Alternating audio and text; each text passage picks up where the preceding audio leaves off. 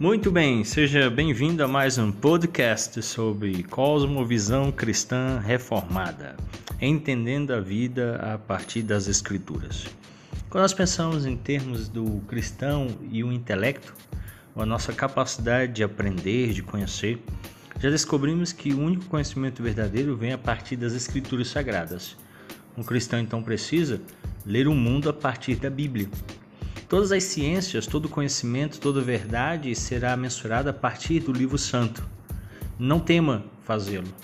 Mas quando nós pensamos em termos da educação, a educação precisa ser definida.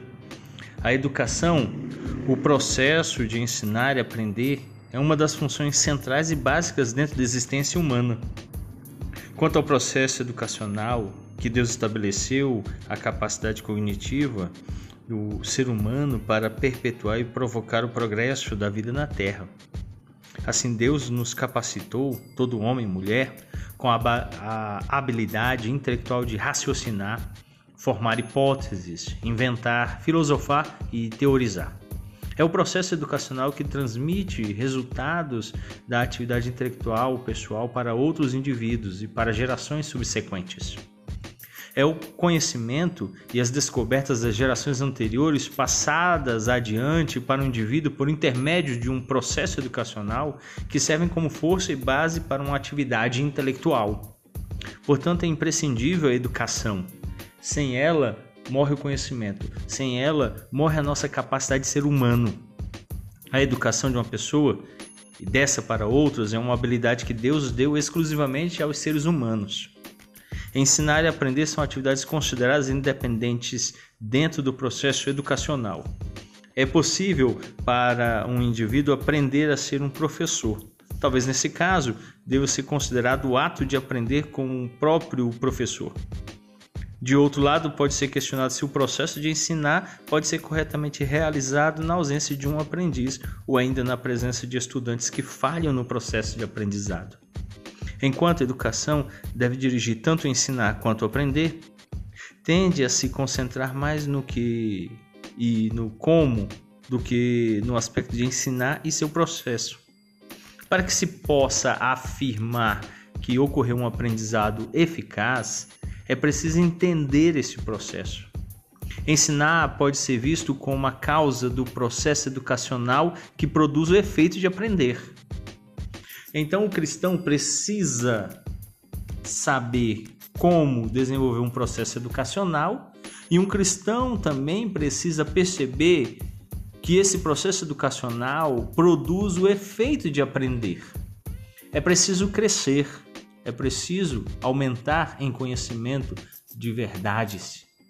E isso começa com o conhecimento das Escrituras. Mas preste bastante atenção no que aconteceu. Há influências históricas que moldam a educação atual. A concepção filosófica de uma educação liberal começa mais de 2.500 anos atrás com o pensamento de Sócrates, Platão e Aristóteles. Nos livros 7 e 8 de Politics, Aristóteles descreve as características de uma educação liberal que equiparia indivíduos com virtude, lazer e apta cidadania. A obra desses filósofos foi expandida e formalizada por alunos na cidade grega de Alexandria. As escolas de Alexandria enfatizavam uma empírica aproximação à ciência e ao estudo da linguagem e literatura. Os estudos avançados de Alexandria foram construídos em um modelo atual de uma ampla educação geral, preparatória aos estudos de retórica e filosofia. O sistema havia se desenvolvido da primitiva preocupação grega de nutrir nos jovens as virtudes aristocráticas da sua cultura, virtudes que no século V a.C. iluminaram um caminho para ideais mais democráticos e que em tempos posteriores ainda serviam de base filosófica para valores humanísticos da era helenista. Com o passar do tempo, o currículo educacional grego se ampliou para incluir o treinamento físico via ginástica, como também a instrução musical de voz e de instrumentos. O centro do currículo das artes liberais passou a se formalizar e definir, para incluir o estudo de sete áreas, as três primeiras conhecidas como Trivium: incluíam gramática, retórica e a eloquência, enquanto a segun, o segundo grupo de quatro, chamado Quadrivium, incluíam aritmética, geometria, astronomia e música. Quando vem o período de Constantino, o século IV depois de Cristo, o cristianismo se tornou tolerado e depois a religião oficial. A força de um decreto de Constantino, o Império Romano se cristianizou. A igreja veio a ser indicada como a responsável pela liderança e supervisão das atividades educacionais e escolares. Do século IV ao século X, escolas confessionais ligadas às catedrais católicas e episcopais ensinavam às crianças a doutrina cristã, assim como as sete artes liberais. Vem então a fundação da Universidade de Bolonha, cerca de do ano 158 depois de Cristo. É geralmente conhecida como o nascimento da educação de nível universitário. A partir de suas raízes monásticas e através do século XIX, todas as universidades foram fundadas como instituições cristãs, independente de se elas ensinavam lei, teologia ou medicina. Foi nesse solo intelectual que sementes da reforma, da renascença e do iluminismo germinaram e geraram a conhecida ciência moderna. Cristãos do período do iluminismo, no século XVIII, perceberam claramente que a verdade revelada tinha autoridade enquanto que a verdade descoberta necessitava ser reconhecida apenas temporariamente. Mas nunca aceita quando em contradição com a verdade revelada. Através dos vários séculos que se seguiram, o que aconteceu é que o pensamento racional e a exploração científica se tornaram um mecanismo reconhecido para descobrir e definir a verdade. Então o papel absoluto da Bíblia foi perdido, até mesmo em muitos círculos do pensamento cristão erudito. A verdade bíblica é aceita temporariamente por eles e apenas quando não entra em conflito com as teorias científicas em voga. Como o racionalismo deu à luz a teoria evolucionista, o objetivo e o estudo da ciência mudaram seu rumo de descobrir a criação maravilhosa de Deus para o desenvolvimento de teorias científicas que poderiam competentemente excluir o envolvimento de Deus no universo natural. Os princípios do método científico foram estendidos ao estudo do comportamento humano, gerando então as ciências sociais. Uma concepção fundamental da ciência social é que o homem é um ser natural e não espiritual ou moral, o produto de forças evolucionárias. Por conseguinte, o resultado é que a doutrina da depravação do homem foi completamente rejeitada. O homem, conclui-se, não seria um ser nem moralmente neutro, nem inerentemente bom. A partir deste momento, então, o papel da educação passou a ser identificado como mecanismo para equipar indivíduos com conhecimento, habilidades e atitudes que farão com que eles não usem comportamentos autodestrutivos, antissociais ou criminais inspirando-os a colocar seus objetivos da sociedade acima de seus próprios objetivos pessoais. A proposta, currículo e métodos de educação mudaram dramaticamente como resultado do iluminismo.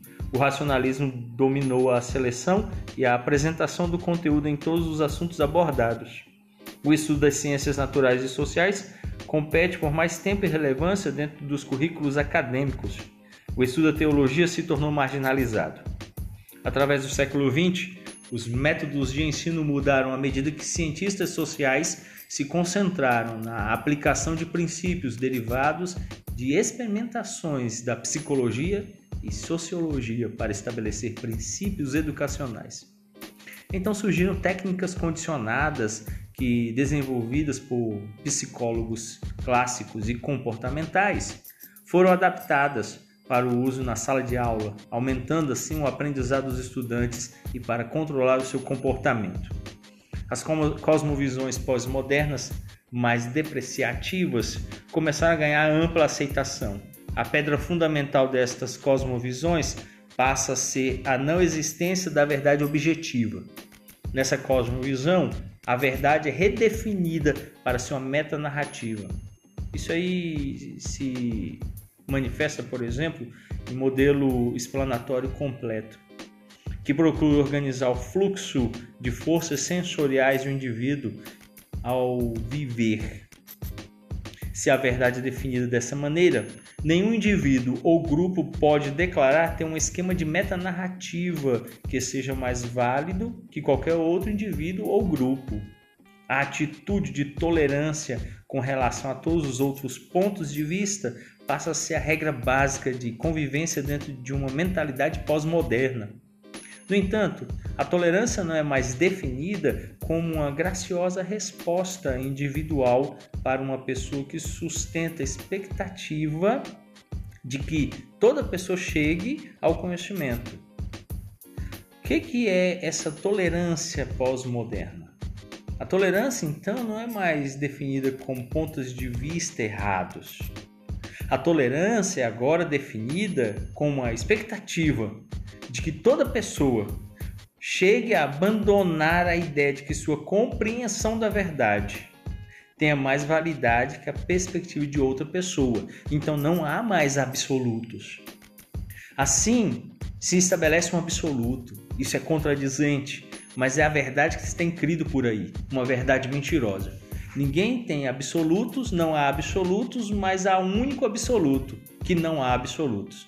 É loucura total uma filosofia pós-moderna também faz que uma educação moral seja impossível, porque não há verdades. Na melhor das hipóteses, as escolas podem apenas ajudar os estudantes a esclarecer e definir seus próprios valores pessoais. O mundo vira um caos. Cada um pode estabelecer a sua verdade, seus princípios e medir o mundo a partir disso. É uma anarquia total. É uma loucura o mundo fica incongruente. É nesse mundo de incongruências, de uma intelectualidade mentirosa, de princípios totalmente amorais, onde falta verdade, que o cristão é chamado a ser intelectualmente divergente, a pensar de forma distintiva, usando a seu favor a verdade, a verdade verdadeira, tendo uma moral que procede de Deus, uma ética verdadeira. A intelectualidade cristã vai estabelecer uma educação que se distingue da falsa educação desses dias presentes, que não educa ninguém, mas na verdade deseduca, que na verdade transforma os homens em bestas, feras, sem a capacidade sequer de pensar. Deus abençoe ricamente. Até um próximo podcast sobre cosmovisão cristã reformada.